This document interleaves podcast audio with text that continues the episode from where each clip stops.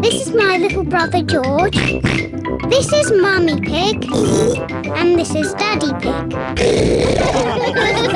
Peppa Pig. The Time Capsule. Peppa and her friends are at their playgroup. Today we are going to make a time capsule. What's a time capsule? A time capsule is something that will show people in the future how we lived. How? We'll put special things in this box and then we'll bury it in the school garden. Will it grow? No, Susie. It will remain in the ground for many years. Ooh. Now, what things should we put inside? A comic. Very good, Peppa. Music. Very good, Susie. A toy. No. A coin. Stamps. Squeak. A carrot. Oh, you do like carrots, don't you, Rebecca? yes. All those are excellent things to show our daily lives. Madam Gazelle, what will the future be like? What do you think it will be like? I think in the future I will live on the moon. and all my friends will come to visit. and I will fly space rockets. Hello.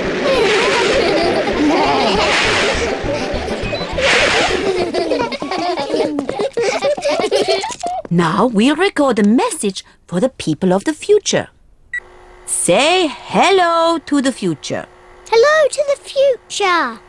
You're probably all living on the moon now and going on holiday to Mars. And flying around in space rockets.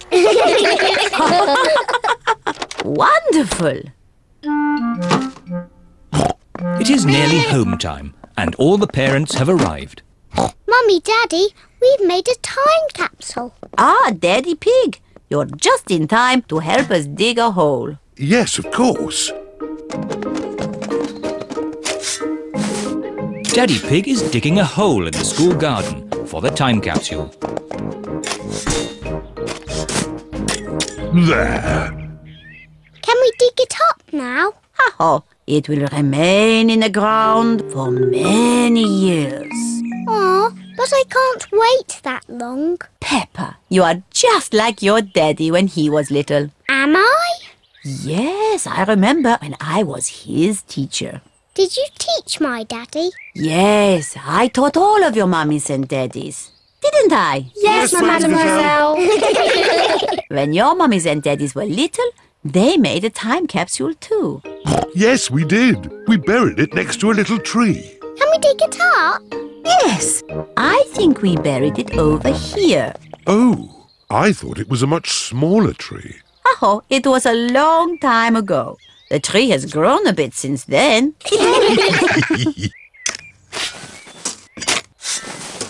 I found something. It's our old time capsule. Hey! I can't wait to open it. Stand back, children. Yes, Madam Gazelle. What do we have here? Oh, an old comic. That was my favourite comic. A tin toy? My favourite toy. Music. My favourite record. And a very old carrot. That's mine. What a good choice, Mummy. Oh, and a videotape of your mummies and daddies when they were little. Ooh. Who's the little piggy in the glasses? Oh, that's Daddy Pig. Oh, and that's me. Hello to the future. What a squeaky voice you have. You're probably living on the moon now. Silly little Daddy Pig. Making time capsules is such fun, and finding them is even better.